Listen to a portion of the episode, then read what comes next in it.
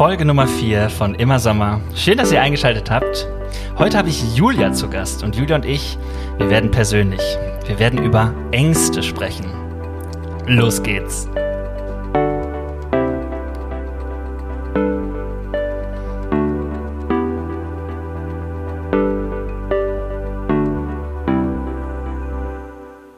Hallo Julia.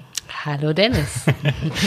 Julia, ich freue mich sehr, dass du hier bist und dass du dich auf dieses Abenteuer eingelassen hast, hier mal bei Immer Sommer mit dabei zu sein, weil, mm, also Abenteuer ist jetzt auch schon ein großer Begriff, aber für uns ist das ein äh, besonderes Thema, weil wir irgendwann mal zusammengesessen haben und äh, uns unterhalten haben bei einem guten Kaffee.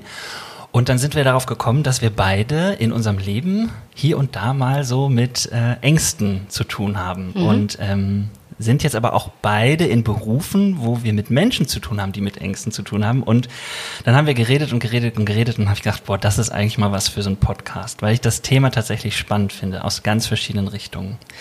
Aber bevor wir starten, ähm, machen wir ein bisschen Sommerfeeling. Und zwar ähm, habe ich gefragt, dich gefragt, was dein Lieblingsgetränk ist. Und du hast gesagt, eigentlich Aperol Spritz, und dann hast du irgendwie eine Woche später gesagt, nee, doch Weinschorle. Und ich habe beides besorgt. Möchtest du wissen, warum das so ist? Ja, ich würde erstmal wissen, wie kam das eigentlich? Ich war ja die letzten zwei Wochen im Urlaub mhm. und ähm, dort habe ich angefangen, Aperol Spritz zu trinken. Ich habe das vorher gar nicht, also vielleicht einmal oder so mhm. getrunken mhm. und ähm, habe das in einem Restaurant getrunken und fand das so unfassbar lecker. Yeah. Und dann bin ich in den Laden gegangen und habe mir das selber gekauft und habe mir dann abends einen Aperol Spritz gemacht. Und als du mich gefragt hast, war das dann, oh ja, total, ne? Mhm. Sommer, Sonne, es ist warm, äh, Aperol Spritz passt. Und dann habe ich nach einer Woche gemerkt, ich kann kein Aperol Spritz ja? mehr sehen. das war zu viel. Okay. Und dann habe ich gedacht, nee, eine Weißweinschorle passt eigentlich immer ganz gut. Okay. Also du kannst jetzt auswählen. Ich habe äh, Weißweinschorle oder Aperol Spritz da. Was ist dir lieber? Ich nehme die Weißweinschorle. Okay. Ich habe nämlich was ganz Lustiges ähm, irgendwie geschenkt bekommen. Das ist eine fertige Weißweinschorle. Uh. Und ich habe uh. gedacht, wir probieren das jetzt mal. Es könnte ganz schlimm sein, könnte aber auch gut sein. Ach. Ich schütte das mal ein. Super. Ähm, Julia, erzähl doch mal äh, zu Anfang, äh, wer bist du und ähm, was machst du so? Was sollten wir zu dir wissen? Mhm. Ja, mein Name ist Julia, ich bin 42 Jahre alt, wohne in Wetter. Ich bin verheiratet, mittlerweile schon seit 19 äh, Jahren, glaube ich. Mhm. Ich habe zwei zehnjährige Mädels zu Hause, Zwillinge. Mhm. Ich bin Diplom-Sozialpädagogin, ich bin systemische Beraterin. Das ist so das Formale, aber ich bin, glaube ich, noch so viel mehr. Ich bin, ähm, ich bin Wegbegleiterin, ich bin Zuhörerin, ich bin ähm, Träumerin und ähm, ja, wie gesagt, ganz viel mehr, glaube ich, noch. Was wir alles auch entdecken können in dieser Folge. Ja. Mal schauen. Also erstmal stoßen wir an. Weißweinschorle, Prost, willkommen im Sommer. Prost. mm. Oh, geht doch. Ja? Ist gut. Ja, ja. ich war echt auch selber gespannt, aber ich finde es auch ganz gut. gut. Und vielen Dank für die Einladung. Ich freue mich auch sehr. Ja, sehr, sehr gerne. Sehr gerne. Ähm, ich habe gerade gedacht, als du gesagt hast, wer du bist, äh, Sozialpädagogin, da kann man was mit anfangen. Ähm, letzte Folge war die Anna, die hat ja auch ein bisschen erzählt, was sie so macht. Mhm. Was hast du denn als Sozialpädagogin gemacht? Und erzähl auch mal, was heißt denn systemische Beraterin? Was ist das denn? Mhm. Ähm, also als so Sozialpädagogin habe ich auch schon in den verschiedensten Bereichen gearbeitet und das hat mir bei dem letzten Podcast schon so gut gefallen. Es gibt Menschen, die auch öfter mal ähm, wechseln und so mhm. ist es bei mir auch. Ich habe angefangen als Sozialpädagogin an einer Schule zu arbeiten und dann bin ich relativ schnell in die äh, Familienhilfe gerutscht ich habe in der Erwachsenenbildung gearbeitet und ja, meine letzte Stelle war ähm, die Arbeit mit psychisch kranken Erwachsenen. Ähm, ich habe mich vor drei Jahren äh, habe ich die Ausbildung zur systemischen Beraterin angefangen. Das war schon immer so ein Traum von mir. Ich mhm. wollte äh, immer irgendwie in die Richtung Beratung, Therapie gehen und ähm, in diesem Bereich, das ist ja vielfältig, ein ganz, ganz weites Feld.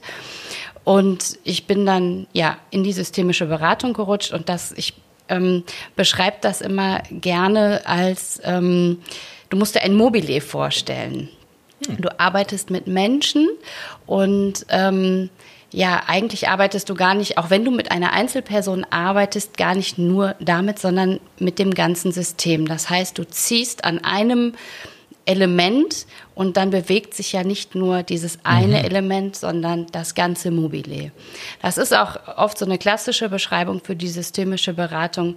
Ähm, ja, und was man da genau macht, den lade ich herzlich ein, zu mir in die systemische Beratung zu kommen und festzustellen, was da noch alles hintersteckt.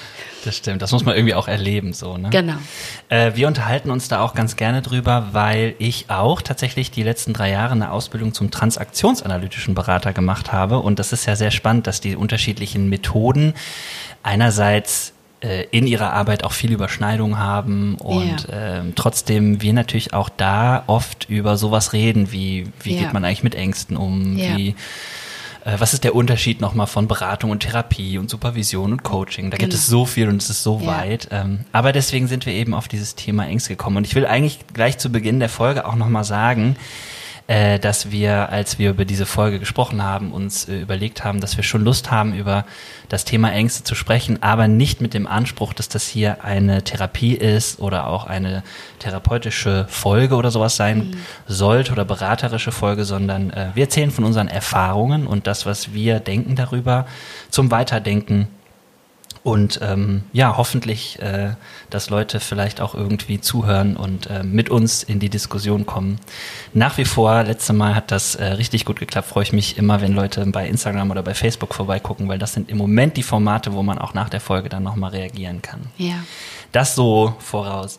Aber bei einer guten Weißweinschorle, ähm, sag doch noch mal einmal, wenn du jetzt überlegst, ähm, äh, das finde ich nämlich so spannend, äh, was magst du an der Arbeit mit Menschen oder Menschen, die in so einem System sind? Ähm, ich mag es grundsätzlich erstmal mit Menschen zu arbeiten. Bevor ich ja Sozialpädagogin ähm, geworden bin, habe ich eine relativ klassische kaufmännische Ausbildung gemacht. Mhm. Ich bin gelernte ähm, Fremdsprachenassistentin. So, das weiß kaum jemand. Ähm, und da habe ich relativ früh entdeckt, das reicht mir nicht, am Computer zu sitzen und einen ganzen Tag irgendwie, also entweder Übersetzungen vorzunehmen ähm, oder irgendwelche Zahlen in den Rechner einzuhauen, das war nie meins. Mhm. So. Und die Entscheidung tatsächlich mit Menschen zu arbeiten kam viel, viel, viel später. Also okay. ich bin einen ganz, ganz langen Weg gegangen. Ich habe auch nicht, ähm, also Sozialpädagogik war nicht mein erstes Studium. Ich habe ganz viele andere Sachen vorher gemacht. Und das gehört zu mir und mhm. zu meinem Leben und zu meiner Geschichte und auch zu meinen Ängsten, mhm. ganz klar. Mhm. Ähm, ich bin aber tatsächlich erst mit ähm, 31 oder 30 fertig gewesen mit meinem Studium, weil ich wirklich zehn Jahre die unterschiedlichsten Dinge studiert habe. Ich habe Medizin studiert, ich habe ähm, auf Lehramt viele verschiedene Fächer studiert und es war nie so das Richtige dabei.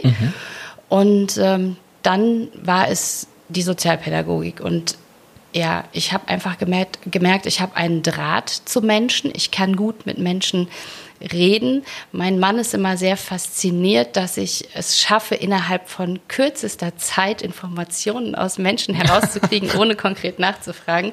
Also ähm, ich kann mich relativ schnell mit Menschen verbinden und mir macht es Spaß. Ähm, ich habe gerne Menschen um mich herum und Menschen zu beraten bedeutet für mich tatsächlich, mich ähm, mit Menschen auf den Weg zu begeben, sie zu begleiten und ähm, die Arbeit machen meine Klienten. Ich arbeite gar nicht so viel. Mhm. Ich bin da und vielleicht stelle ich auch die ein oder andere richtige Frage, aber in erster Linie arbeitet mein Gegenüber. Und das zu sehen, was da passiert, das ist unheimlich spannend und was auch manchmal am Ende rauskommt, ist total spannend. Und oft sind es Dinge, die hätte ich so gar nicht gedacht. Mhm. Aber es ist immer ein Prozess und ähm, ja, ich finde das nach wie vor spannend. Und ganz, ganz wichtig sind für mich, ich liebe die Lebensgeschichten von Menschen. Und ich habe schon viele verschiedene Lebensgeschichten gehört, nicht immer nur schön, im Gegenteil, mhm. also viele ähm, schwierige, heftige Sachen. Und trotzdem merke ich, wie sehr ich das liebe, mit den Menschen auf dem Weg zu sein. Ja. Ähm, neben Angst was wahrscheinlich auch in deiner Beratung mal Thema ist oder Themen sind. Mhm. Ähm, was sind so typische Sachen, wo Leute dann kommen und sagen, ich, ich brauche Hilfe? Ähm, das sind oft ganz normale Sachen. Also das ist nicht so, ich rede gar nicht so sehr von diesem ähm, pathologischen, also wirklich krankhafte Angststörung, die Leute darf ich gar nicht behandeln mhm. und ähm, also es fällt gar nicht in, in diesen in meinen Aufgabenbereich. Ähm, sondern das sind ganz oft alltägliche Dinge. Mhm. Ähm, angefangen von ähm, ja, Angst vor Arbeitslosigkeit oder ähm, Angst vom Partner verlassen zu mhm. werden. Ähm, guck dir an, in was für einer Zeit wir gerade leben. Viele Menschen, die sagen, ich habe Angst vor Corona, aber nicht vor diesem Virus, sondern mhm. davor, dass ich ähm, einsam bin und ähm, keiner mich besuchen kann. Also relativ in Anführungsstrichen normale Dinge, die du und ich auch kennen. Mhm. Also das sind jetzt tatsächlich ähm, keine Ängste, wo ich sagen würde, oh nee, habe ich noch nie was von gehört, mhm. so, sondern es ist das Leben und das ist auch immer so ein bisschen ähm, mein Motto. Ähm, du kannst ein relativ normales Leben führen ohne Ängste und dann haut das Leben manchmal einfach dazwischen mhm. und schon ist auch so eine Angst irgendwie da. Mhm.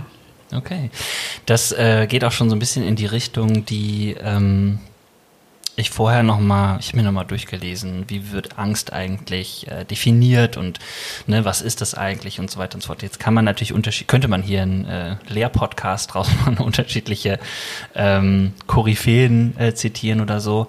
Äh, auf jeden Fall, was sie alle gemeinsam haben, ist, dass sie natürlich unterscheiden äh, unterschiedliche Intensitäten von Angst. Du hast gerade schon gesagt, pathologisch, also krankhafte Angststörungen.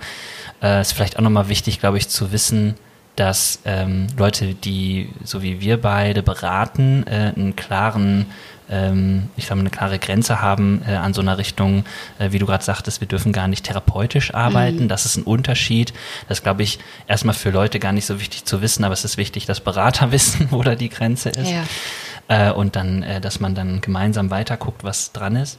Aber das äh, zeigt auch schon ein bisschen was zu diesem Thema Angst, weil Angst ja ähm, tatsächlich in unserem Leben vorkommt, so wie du sagst. Manchmal trifft sie einen und manchmal auch nicht. Und es gibt sie tatsächlich in sehr intensiver Form, in äh, überfordernder Form sozusagen. Mhm. Und es gibt sie aber auch so im Alltäglichen und auch immer in der Geschichte eines Menschen, wenn man in seinem Leben zurückguckt. So, ne? ja. ähm, hast du eine irgendwie eine Definition wird, wenn, wenn du jetzt einem Klienten oder irgendwie deinen Töchtern erzählst, was ist eigentlich Angst? Kannst du das so aus dem Bauch heraus sagen? Also Angst ist erstmal grundsätzlich, es ist ein Grundgefühl. Angst hat jeder und kennt auch jeder. Mhm.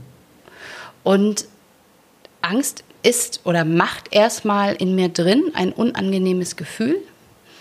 Ähm, es schützt mich aber auch. Mhm. Also es ist schon auch eine Art ähm, ja, Schutzfunktion, hat mhm. die Angst dort. Und zwar, ähm, ich glaube, da muss man auch nochmal unterscheiden. Also wir reden hier nicht vom Säbelzahntiger, der uns jetzt hier noch ähm, durch Wetter verfolgt, weil wir unterwegs sind. Diese Angst gibt es so nicht mehr. Man spricht heute auch viel mehr von ähm, modernen Ängsten. Das, was ich gerade sagte, mhm. Angst, seine Arbeit zu verlieren. Mhm. So. Ähm, und dieses unangenehme Gefühl ist immer auch so ein Stück weit ähm, Kontrollverlust. Also ich, mhm. ich habe das nicht mehr in der Hand. So ähm, Angst vor, vor Dunkelheit zum Beispiel. Da ist was Ungewisses. Und es ist so ein Gefühl. Es mhm. ist einfach so ein Gefühl. Bei mir ist es so in mir drin. Es macht Unbehagen. Mhm. Und ähm, ja, natürlich, das kennen meine Töchter auch. Und ich sage denen auch ganz klar, von manchen Dingen hat man einfach Angst. Das mhm. kann dir auch keiner nehmen. Ja. So, und das ist auch in Ordnung. Und wie gesagt, es kann auch helfen. Mhm. Ich habe äh, ähm, nachgelesen, das fand ich ganz cool. Das Wort Angst kommt aus dem Indogermanischen. Mhm. Und ähm, ich fand daran cool, dass das Wort so vom Wort Ursprung bedeutet beengt oder so mhm. enge. Ja. Und das ist ja häufig auch äh, etwas, was Leute sogar körperlich spüren. Das mhm. also viele Leute sagen ja auch, es ist wie so ein Druck auf der Brust und so, also es beengt sich in, ja. im, im Körper auch.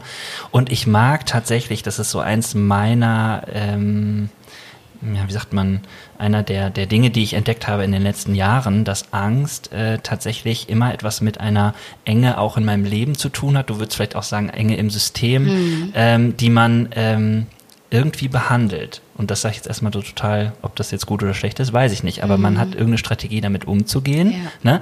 Aber ich fand das auf jeden Fall interessant, dieses Enge, das trifft es für mich auch. Ne? Ja. Es ist unbehaglich, es wird enger. Es schnürt mir die Kehle zu. Genau, so, da ne? ist dann so Sprache auch so mhm. geil eigentlich. Ja. Ne? Das finde ich auch. Ähm, und äh, du hast gerade schon gesagt, es gibt ja gute und schlechte Ängste. Ich musste auch daran denken, dass Leute ja zum Beispiel, ich kenne ganz viele Leute, die so total gerne Thriller oder Horrorfilme ja. oder sowas gucken. Und das machen sie ja, um Angst zu erzeugen. Ja. Das heißt, es hat ja auch was Verlockendes ja. so, ne? Und da äh, eher so ja der Reflex ist, dass es eigentlich schön ist, wenn die Angst dann nachlässt genau. und so. Ne? Achterbahnfahren zum Beispiel. Achterbahnfahren. Ne? Also richtig, auch sowas. Ja. Ähm, ich mache das gerne ich bin total ängstlich vorher. Mhm. Und ähm, das ist so eine Form von Lustgewinn auch in dem Moment. Mhm. Ne? Also zu sagen, ich habe zwar Angst, aber es ist ja was Positives, genau. Ja, genau. Ich setze mich dem aus. Ja. Ist ja auch so. Ich würde never, ever, ever, ever, sag ich jetzt hier einmal Bungee springen gehen. Da könntet ihr mir 36.000 Gutscheine schenken. da weiß ich, das äh, Und ich, ich nehme die alle. Alright. Ja, ähm, was ich noch spannend finde, so ganz grundsätzlich zur Angst, und dann ähm, würde mich interessieren, was für dich persönlich Angst so an ähm, Erfahrung war, ähm, ist so, wie nimmst du Angst in unserer jetzigen Gesellschaft wahr? Weil ich gelesen habe, dass Angst tatsächlich, also eine Angststörung gehört irgendwann mal im Leben zu jedem vierten Deutschen. Das mhm. fand ich total krass, ja. so das zu lesen. Das wusste ich ja. nicht. Aber ähm, gibt natürlich dann Leute, die das äh, behandeln lassen, die zu einem Berater oder auf mhm. Therapeuten gehen.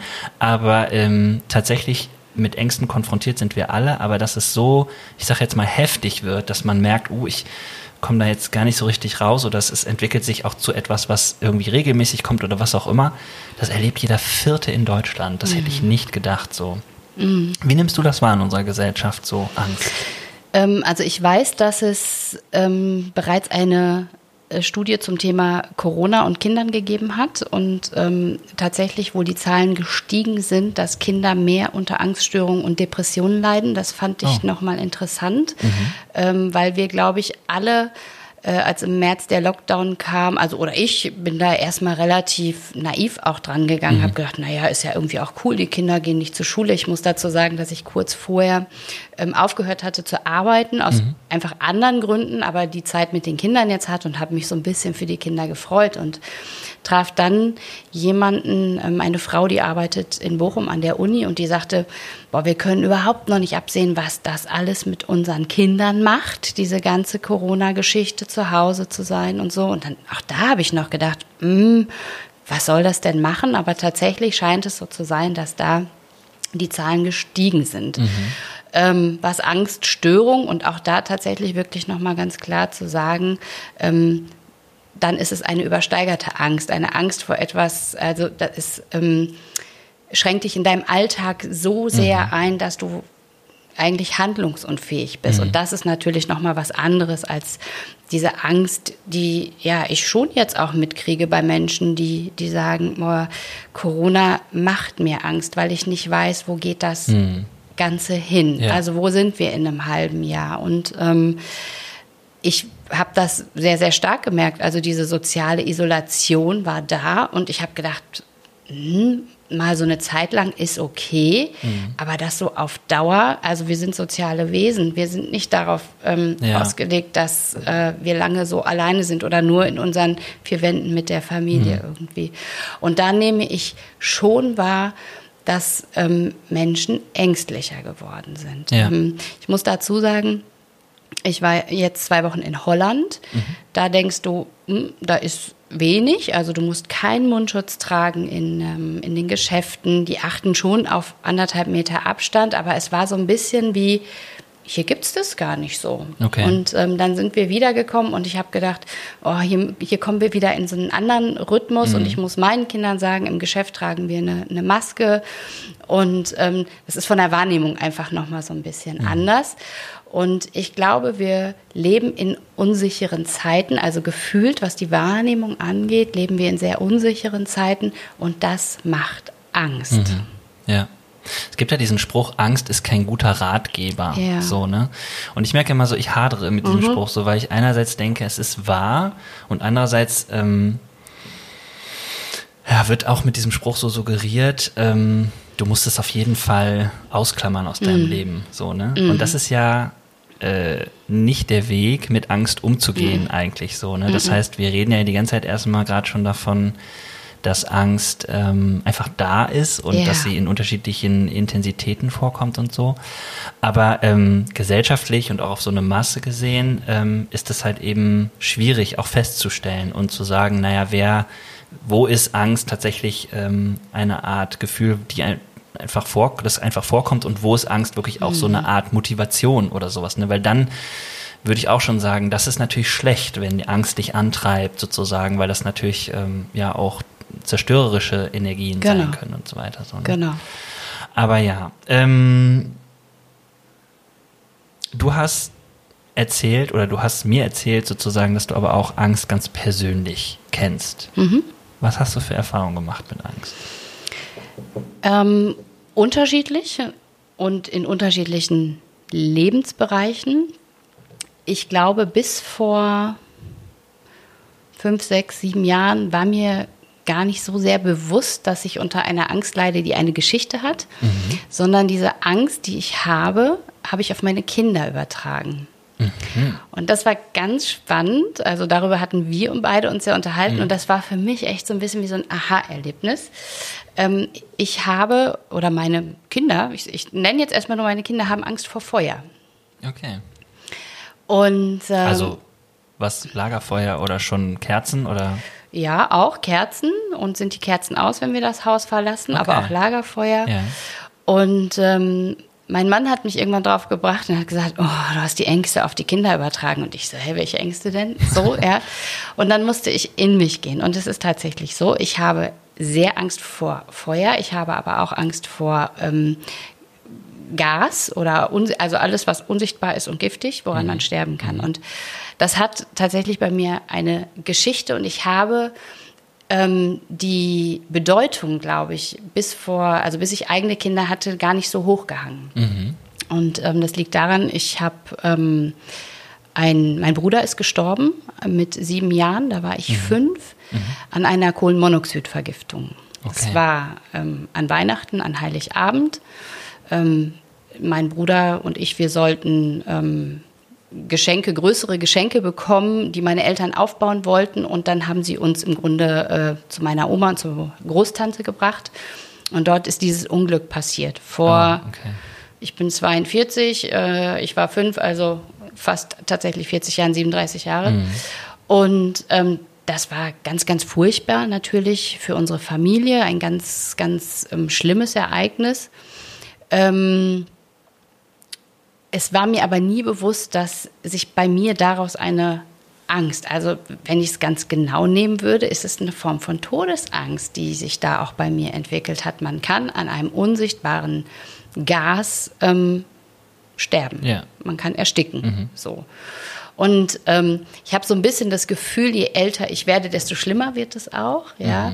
Ich bin damals, haben meine Eltern mich tatsächlich auch ähm, in, in eine, zu einem Kinderpsychologen geschickt. Ich bin dort dann auch therapiert worden, weil ich auch noch so andere Eigenarten irgendwie entwickelt hatte.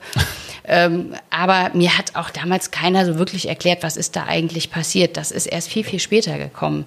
So, dass es da einen Zusammenhang gibt mit Feuer. Also zum Beispiel haben wir uns dieses Jahr einen, einen Gasgrill gekauft und ich halte das fast kaum aus, bei diesen Temperaturen zu wissen, auf unserer Terrasse steht ein Gasgrill. So, das Ah, ist für okay. mich Ja. schon heftig. Ja. So, ähm, ich kann da, ähm, ich kann auf den Boden der Tatsachen kommen. Das liegt aber tatsächlich, also ich könnte mich völlig darin ergehen und sagen, ich mache diesen Grill niemals an. So, ich habe aber einen, einen Mann, der mich sehr schnell auf den Boden der Tatsachen holt. Ja, und der hat eine ähm, ganz besondere Art, auch damit umzugehen. Also der macht dann so ein, manchmal so einen witzigen Spruch. Also wirklich in die Richtung, jetzt denk mal kurz realistisch darüber nach, ist das wirklich Gefahr oder steigerst du dich da gerade sehr, sehr hinein? Macht er das bewusst oder Also der, ist das so? Der ist so, der ist sehr pragmatisch, sehr sachlich, ja. Und ich habe das zum Beispiel auch mit, ähm, mit Krankheiten. Ja, also ich habe mal geraucht und ähm, wenn ich irgendwie ein Zipperlein hatte oder so, habe ich gedacht, ähm, das ist bestimmt was ganz Schlimmes. Mhm. So, also wirklich in Richtung, bestimmt hast du Lungenkrebs. Mhm.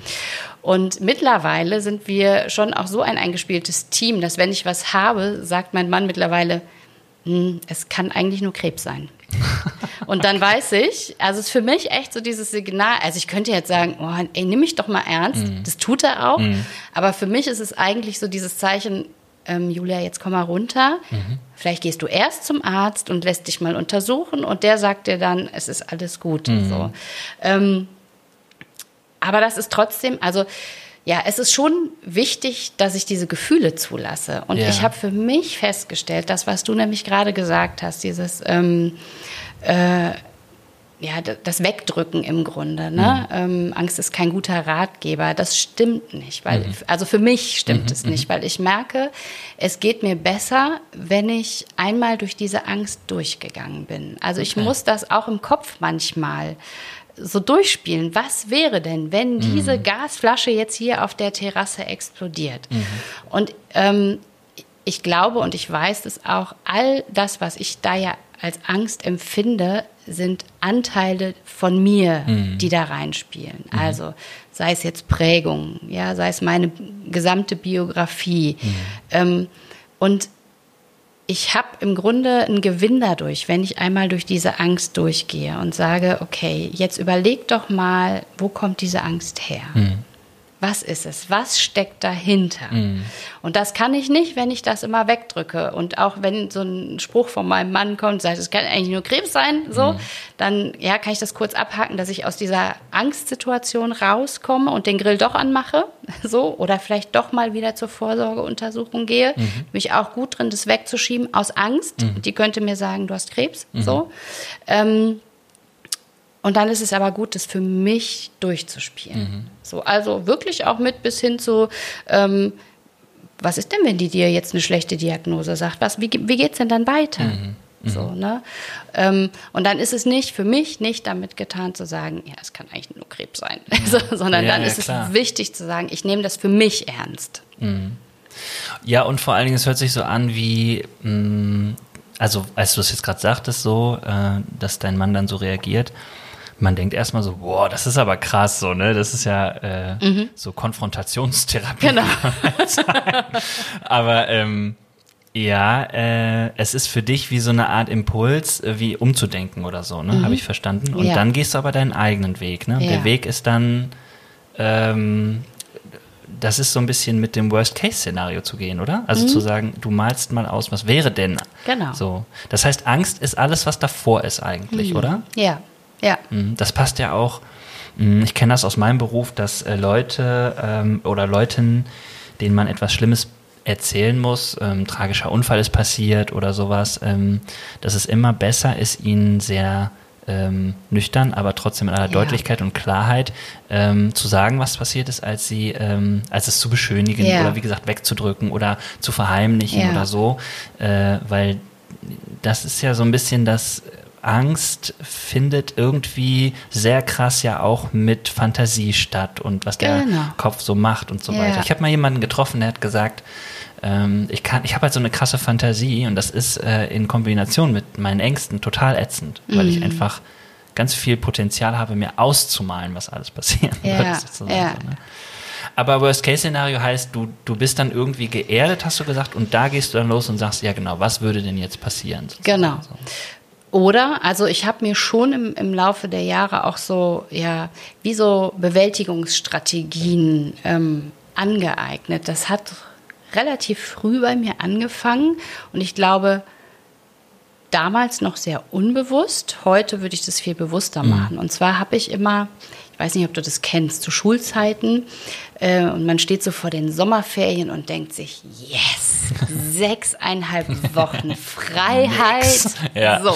genau. Ähm, ich habe mich, also das war immer so ein gutes Gefühl.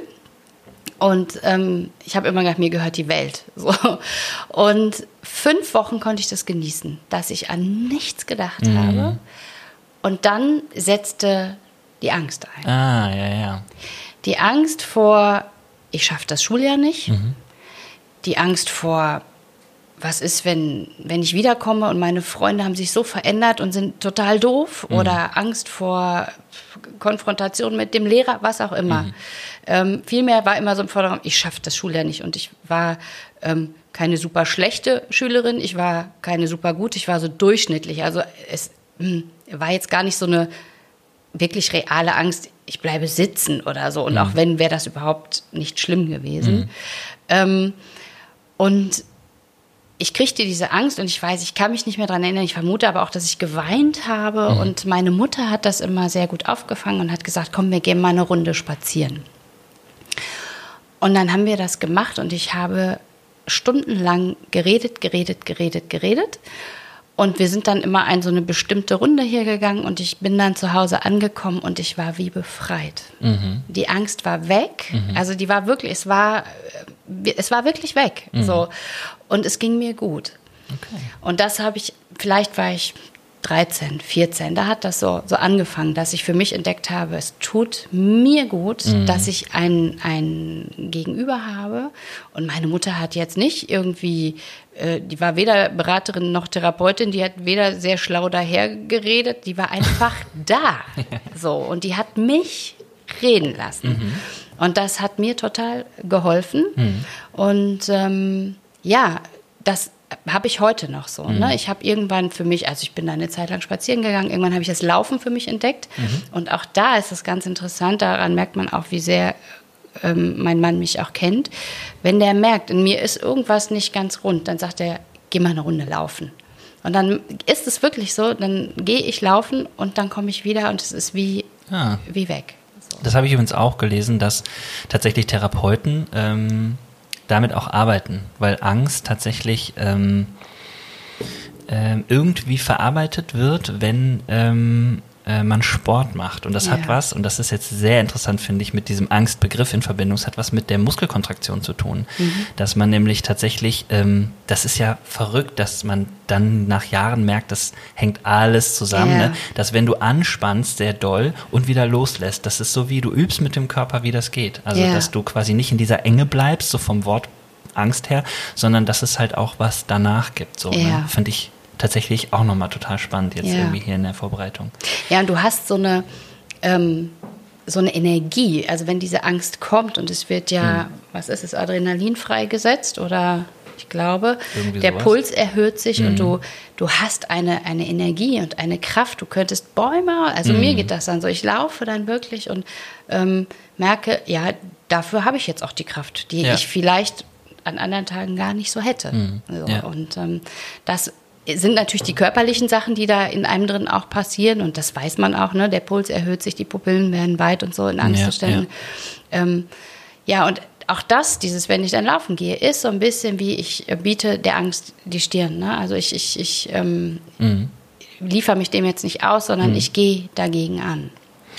Und ähm, hast du das schon mal erlebt, dass Angst dich tatsächlich ähm, im Gegensatz zu dem, was sonst so als Energie in dir ist, aber tatsächlich auch so lähmt. Also du hast ja gesagt, das gibt es eben auch, dass Angst einen irgendwie äh, so einschränkt, dass man das Gefühl hat, man kann gar nicht handeln oder was auch immer. Mhm. Hast du sowas auch? Ja, ich habe so Zeiten gehabt. Ähm, das ist schon auch in Verbindung mit so, ja, ich würde schon ähm, depressive mhm. Verstimmung nennen. Also keine knackige Depression, aber schon so, dass ich in so eine Abwärtsspirale mhm. gekommen bin. Dass ich ähm, ja schon wie gelähmt war und nicht, nicht handlungsfähig war und zu Hause geblieben bin. Mhm. So, ähm, ich kenne das. Mhm ich kenne auch ähm, die Ursachen auch dafür. Also tatsächlich dieses, es hat immer was mit mir zu tun, mit dem, was ich erlebt habe, was meine Geschichte ist.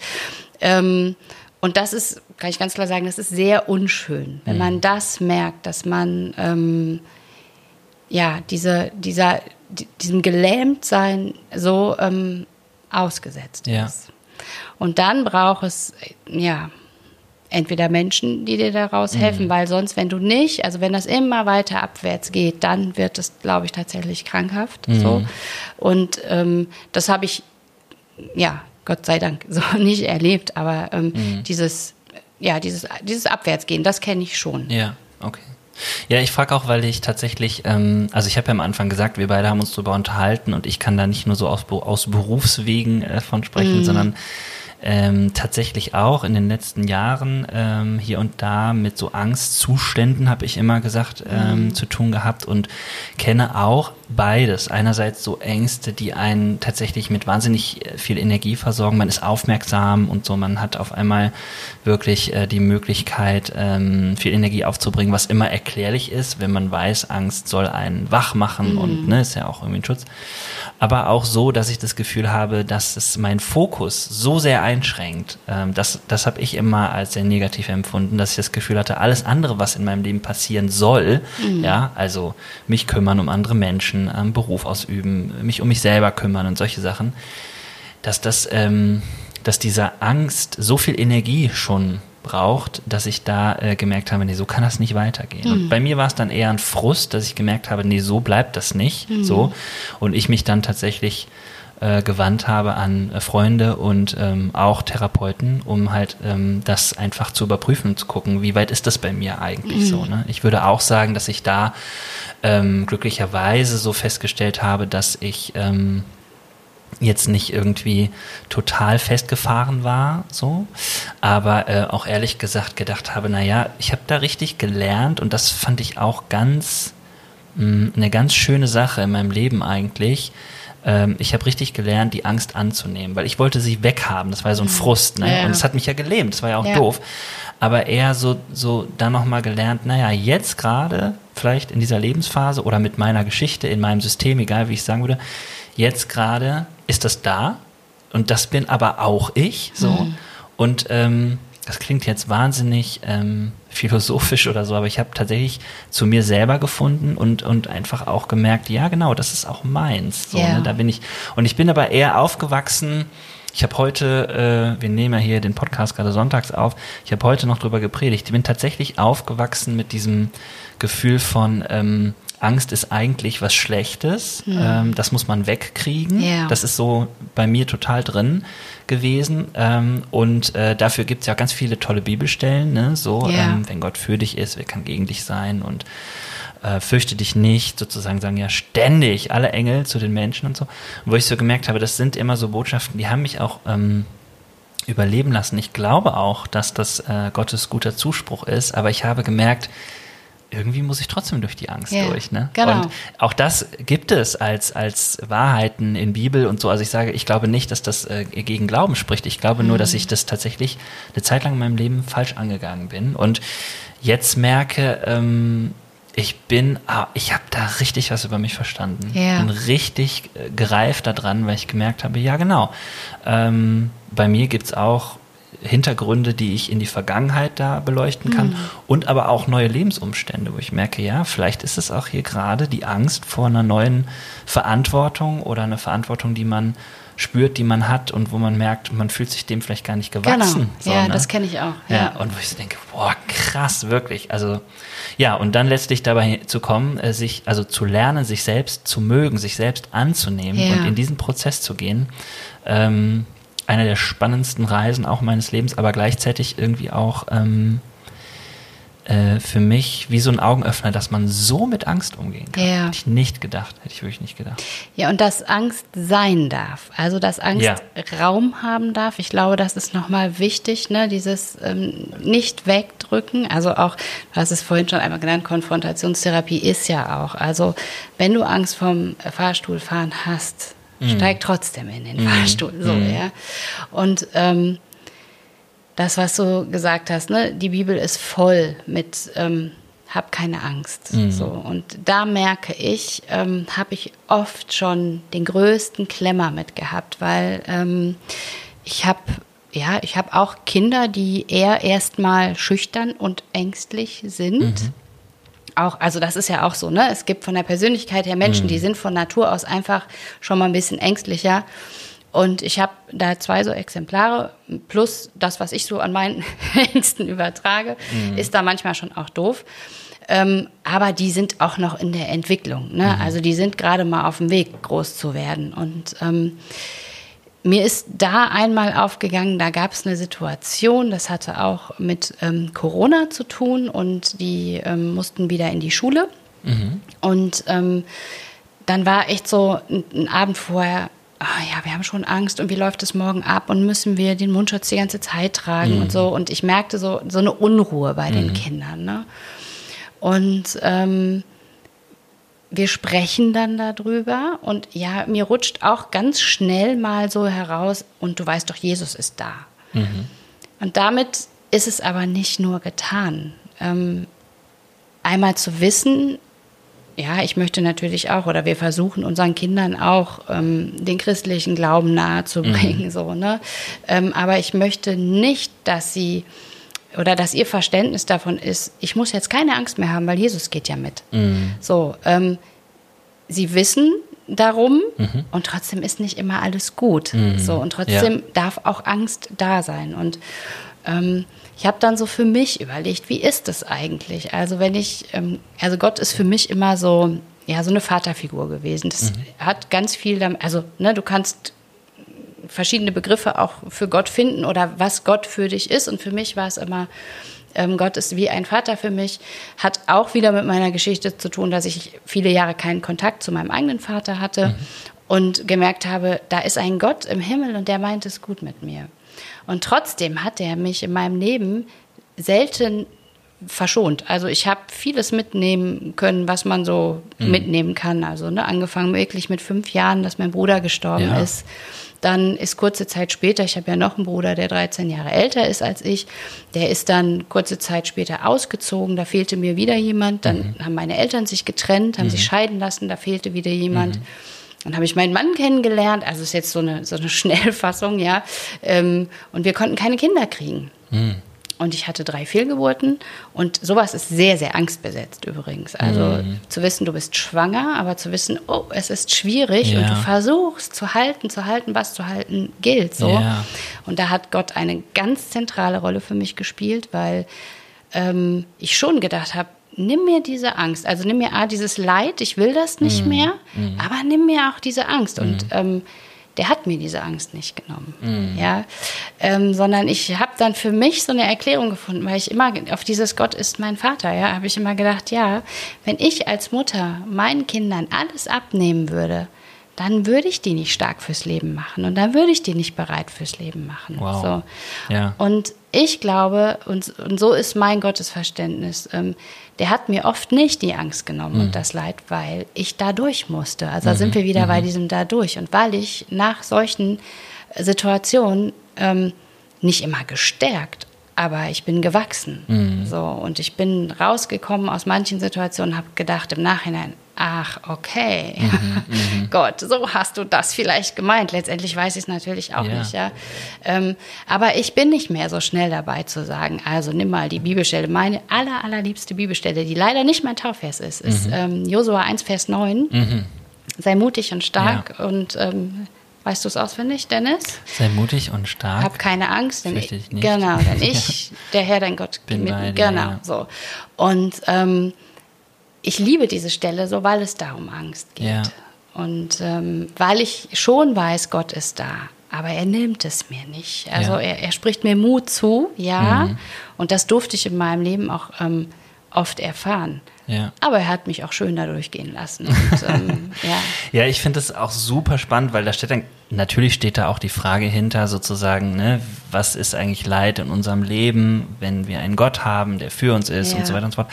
Aber ich glaube auch diese Auseinandersetzung mit Bibel, ähm, ich mag das, wenn du das erzählst, ähm, weil das ähm, so, das sind wirklich viele Dinge, wenn, wenn du das hörst, das äh, berührt mich und gleichzeitig denke ich so, boah, krass, ja, da hast du echt viel getragen, viel erlebt.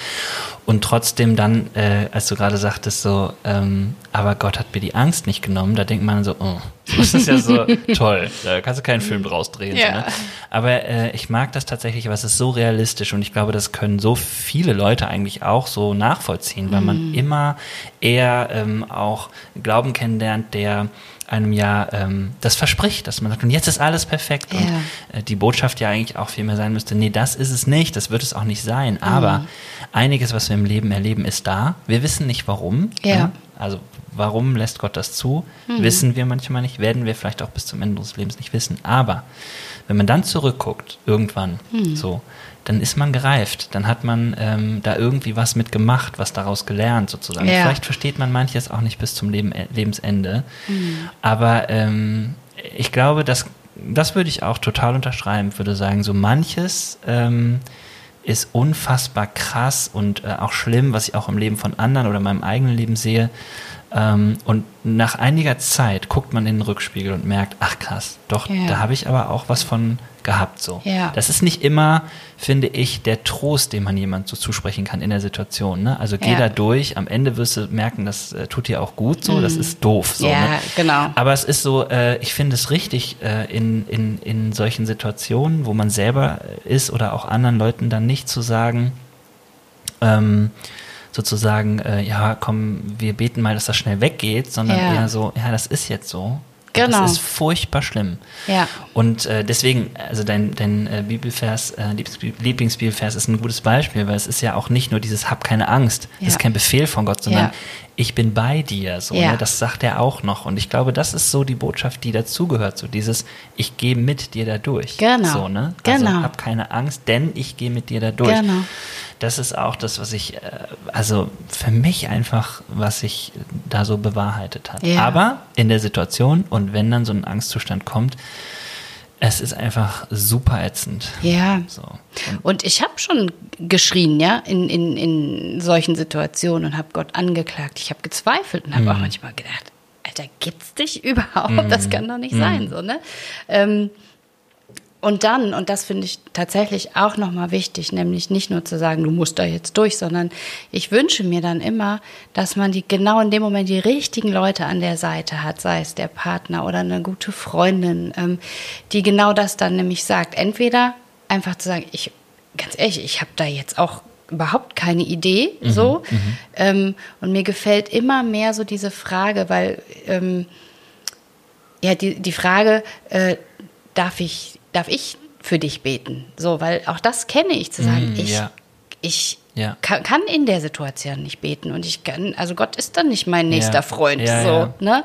Und wenn du dann Leute hast, die sagen, ich kann das aber für dich, ich kann dir nicht versprechen, dass das weggeht, das ne? finde ich super spannend. Und ähm, das ist so wichtig. Ich finde das total wichtig. Das kenne ich sogar ähm, aus so Angstphasen meines Lebens, ähm, wo ich sagen würde, ich würde dir, äh, ich würde total recht geben und, und, und würde das, sehe das genauso wie du, dass man immer da durch muss, das ist so, ne?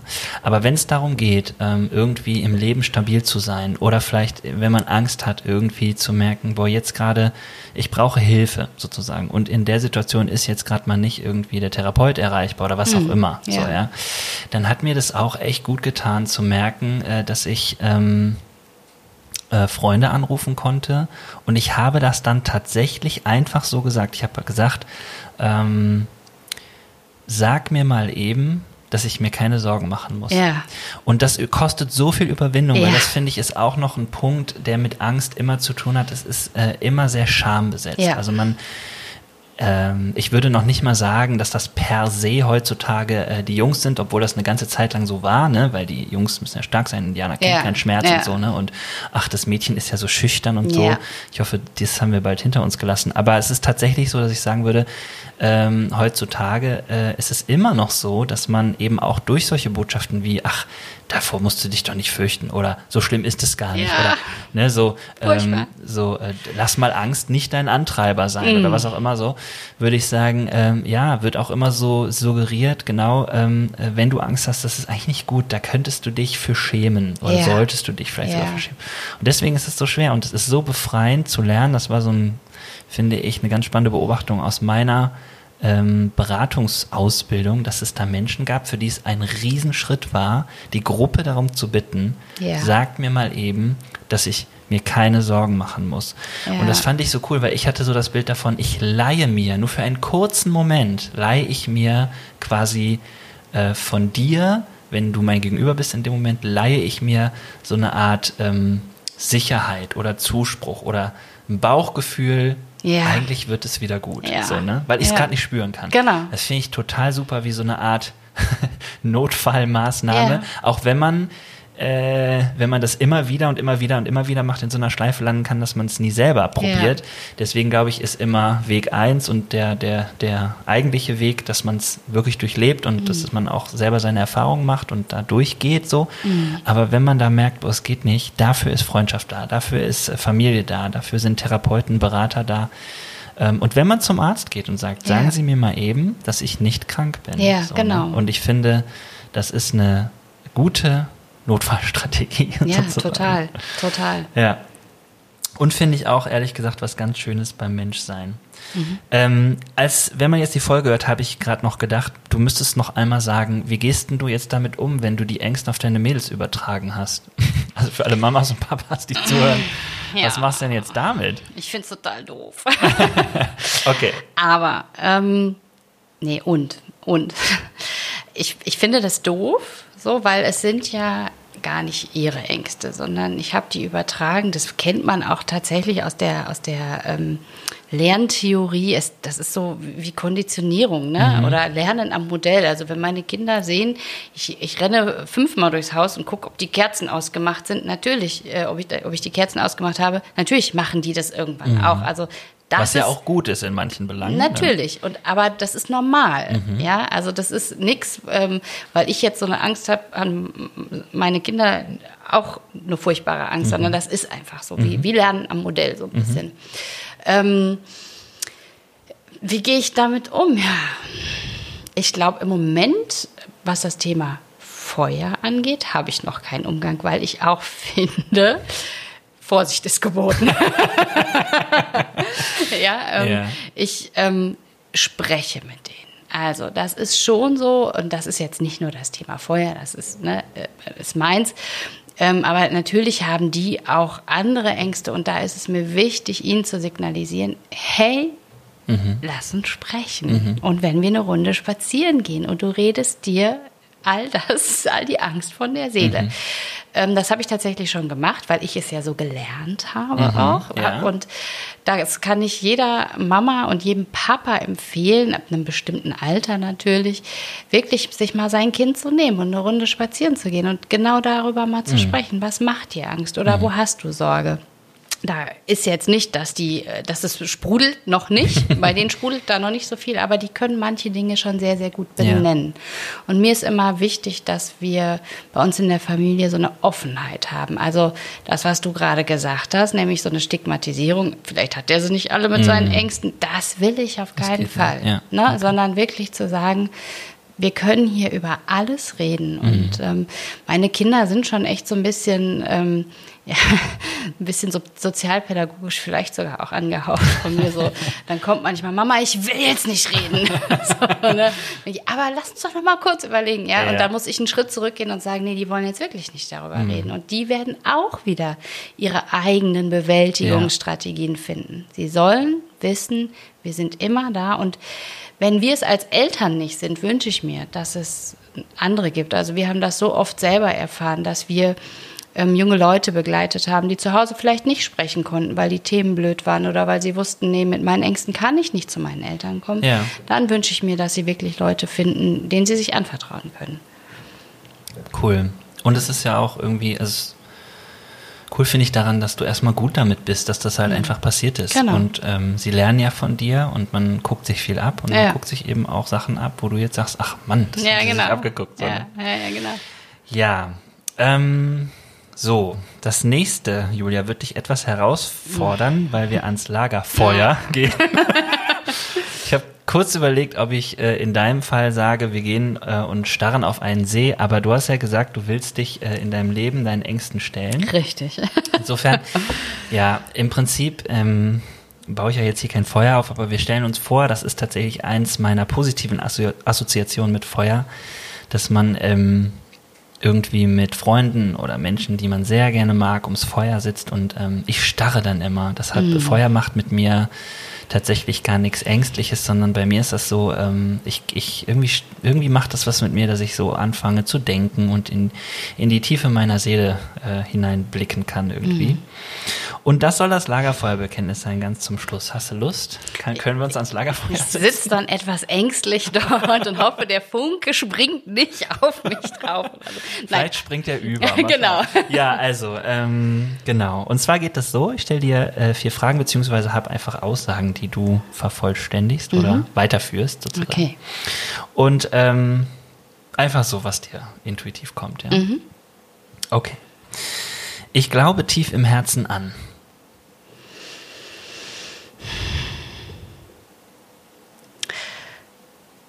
Dass wir oder dass ich, ich glaube tief im Herzen, dass ich durch so manche Tiefen durchgehen muss, um am Ende ähm, es gut sein zu lassen. Uh, cool. Ja, das ist sehr tief. Okay, nächste. Ist scheiße, war scheiße, kann weg. Mm, ich glaube, jegliche Gewalt, jegliche Form von Missbrauch von Erwachsenen an Kindern. Okay, ja. Wenn du sofort könntest, welches große Ding würdest du starten? ich habe schon lange einen Traum und das ist für mich echt so ein großes Ding, weil ich auch glaube, wahrscheinlich werde ich es nie machen, ähm, ich habe viele Jahre mit Familien aus dem Kontext Hartz IV begleitet. Mhm. Und ich habe mir immer gewünscht, dass diese Kinder in den Sommerferien in den Urlaub fahren können. Zwei Wochen. Ja. Nach Spanien, Italien, ja. die Welt entdecken. Und das ist so mein Herzensprojekt. Ich würde gerne ähm, ja, mit Kindern, die sich das nicht leisten können, finanziell äh, zwei Wochen im Jahr Urlaub machen Ach, irgendwo. Cool. ja. ja, coole Idee. Ja. Okay, und zum Schluss. Ich hätte äh, Bock auf einen Drink mit. Kein Aperol Spritz, ich weiß. Kein Aperol Spritz, genau. Und ich, ähm, ja, ja wir haben ja irgendwann mal zusammengesessen und da habe ich gesagt, ich wüsste sofort, wen ich sage. Ich sage die Person jetzt nicht oder vielleicht gleich. Okay. Ähm, das geht vor allem nicht, wenn man das so ankündigt. genau. genau. Wirst du angeschrieben. Aber ich gesagt, oh nein, ich wollte es eigentlich nicht sagen. Also ich glaube, ich würde gerne mal mit Dunja Hayali, eine deutsche ja. Journalistin, mhm. mit der würde ich einfach mal gern zusammensitzen und reden. Die fasziniert mich unheimlich. Mhm. Die setzt sich ja auch so sehr ähm, gegen den fremden Hass ein und mhm. das ist alles so, die, die wirkt sehr stark und sehr ähm, angstfrei. Angstfrei, ja, tatsächlich, in was für Situationen diese Frau ja. sich begibt, finde ich total krass. Mit der würde ich gerne mal mhm. zusammensitzen. Und das, was ich damals gesagt habe, ich stehe da auch noch zu, ähm, vielleicht hört sich ja, ist äh, die Mira Ungewitter, eine ja. ähm, Baptistenpastorin in Wien. Wie heißt es nochmal? Projekt? Projektgemeinde. Projektgemeinde. Und ich finde die total strange. Ich liebe deren Buschen. Die hat ja so einen VW-Bus, den ja. hätte ich gerne. Ja. Und ähm, ich glaube, die gehört so zu dieser neuen Form von Feministinnen. Mhm. Ähm, ich glaube, die ist zehn Jahre jünger als ich und vielleicht ist das mein jüngeres Ich, ich weiß es nicht, aber mit der würde ich auch gern Kaffee trinken. Und wenn, wenn es jetzt schon so ist, würde ich dann Dunja Hayali dazu nehmen und wir drei Frauen oh. unterhalten ja, uns das einfach ein cooles, Das wäre ein cooles Trio. ja, ja ähm, ich glaube, dass Mira diesen Podcast hört. Äh, insofern Grüße Super. an Mira äh, herzliche Einladung, wenn du das nächste Mal in NRW bist. Da ist sie nämlich tatsächlich auch gerne. Ich glaube, ja. da hat sie studiert. Aber ja, ähm, dann machen wir das mal klar, würde ich sagen. Ja, auf jeden Fall. Julia, das war äh, die Folge. Äh, wir sind schon äh, am Ende. Ich wollte äh, dir von Herzen danken, äh, dass du, oder ich, ich danke dir von Herzen so, mhm. dass du ähm, da warst, dass du so offen und auch so ja, berührend und auch tief erzählt hast von dir und deinen Erfahrungen. Ich glaube, da gehört auch Mut zu und mhm. äh, dass du äh, dieses Thema hier mit äh, mir zusammen einmal aufleuchten lässt. Ängste finde ich wirklich, wirklich besonders und dass du ähm, ja mit all deiner Weisheit auch und deiner Erfahrung hier dabei warst. Ich fand das richtig, richtig cool. Dankeschön. Sehr, sehr gerne. Ich danke dir. und ich will noch mal allen Leuten sagen, ähm, kommentiert wirklich gerne und ähm, Sagt uns mal, was ihr denkt ähm, und äh, für alle Leute, die zuhören und die vielleicht selber mit Ängsten zu tun haben, ähm, glaubt nicht den Stimmen, die sagen, ähm, dass man sich dafür schämen müsste. Äh, sucht euch Hilfe bei Freunden, bei Familie, bei Beraten, Beratern und Therapeuten oder Seelsorgern, denn man muss mit seiner Angst definitiv nicht alleine bleiben. So. Genau. Dann sage ich jetzt mal äh, Tschüss, bis dann. Ne? Tschüss, mach's gut.